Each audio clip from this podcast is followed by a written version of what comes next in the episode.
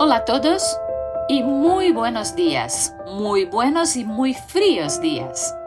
Y muy bienvenidos a nuestros 10 minutos de tertulia de hoy.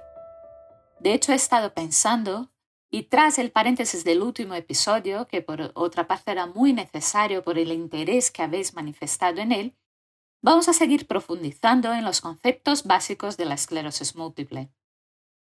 Una de las formas de inicio de la enfermedad es mediante un primer brote y por lo tanto, una de las principales preocupaciones de las personas que padecen esclerosis múltiple es si van a ser capaces de reconocer los brotes. Los brotes, a los que también llamamos recaídas, son síntomas neurológicos nuevos que suelen empezar de forma rápidamente progresiva en el transcurso de unas horas y que deben de durar por lo menos 24 horas. Vamos a tratar de traducir y desmenuzar esa frase para que todos la podamos entender. Llamamos síntomas neurológicos a una serie de síntomas que traducen afectación del cerebro o de la médula. Estos síntomas son bastante variados.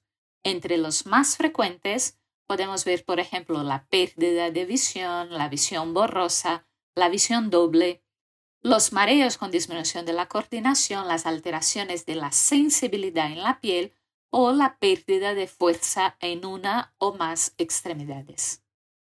Pongamos un ejemplo.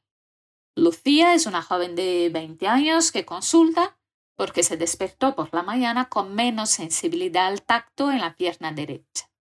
De hecho, apenas pudo notarla cuando se puso el pantalón.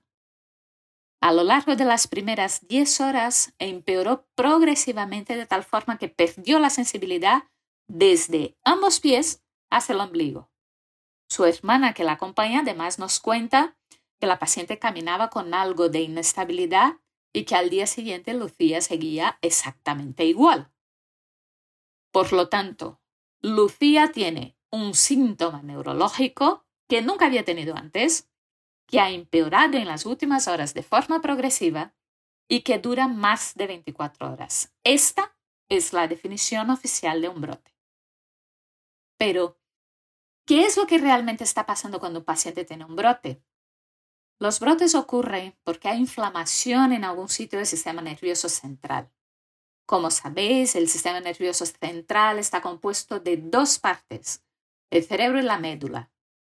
Cuando hay un ataque de nuestras defensas hacia sustancias de nuestro cerebro o de nuestra médula, hay destrucción de la mielina. La mielina es la capa que recubre los axones, que son estas ramificaciones más largas de las células nerviosas, también llamadas neuronas.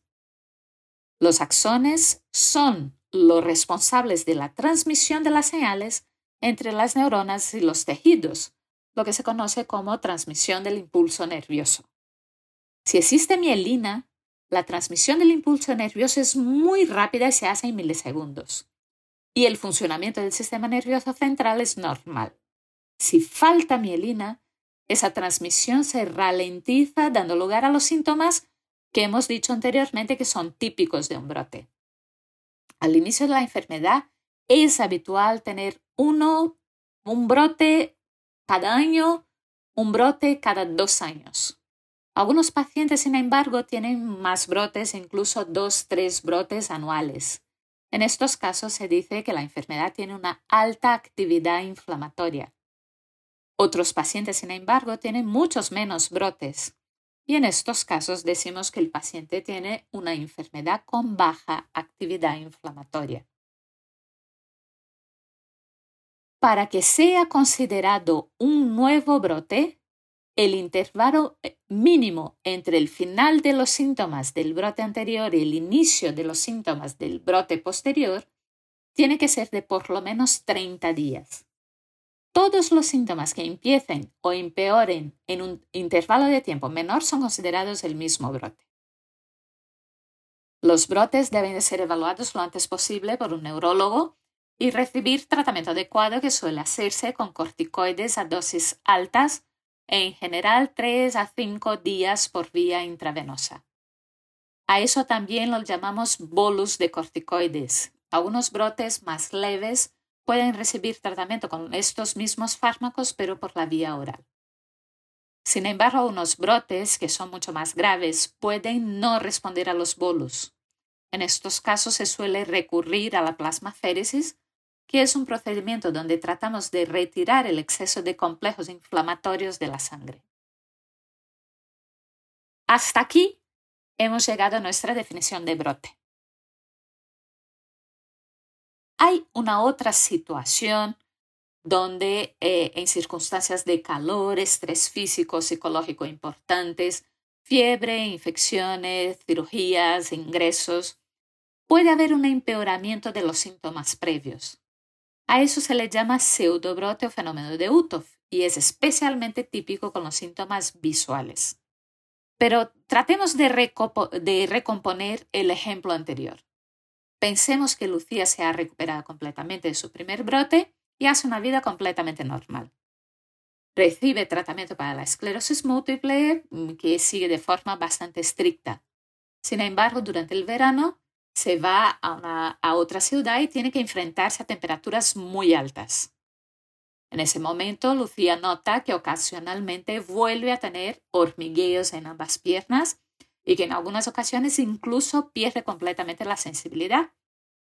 También se nota mucho más cansada y controla peor su equilibrio.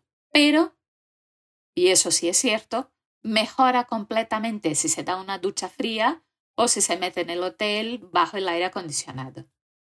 En ningún momento necesita tratamiento y mejora completamente cuando vuelve a su ciudad donde las temperaturas son más amenas.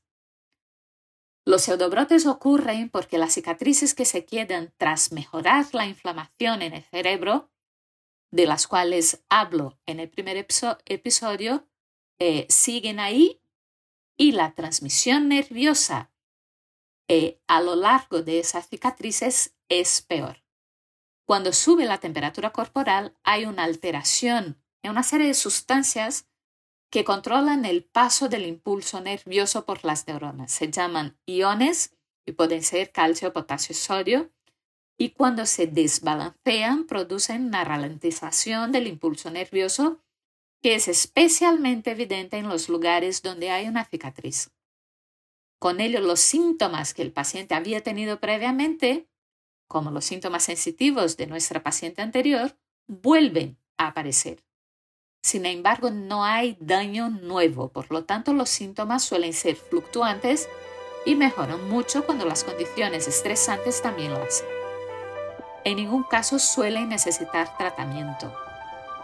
Y hasta aquí el episodio de hoy. Espero que te haya sido útil y muchísimas gracias por seguir ahí. Hasta el próximo jueves.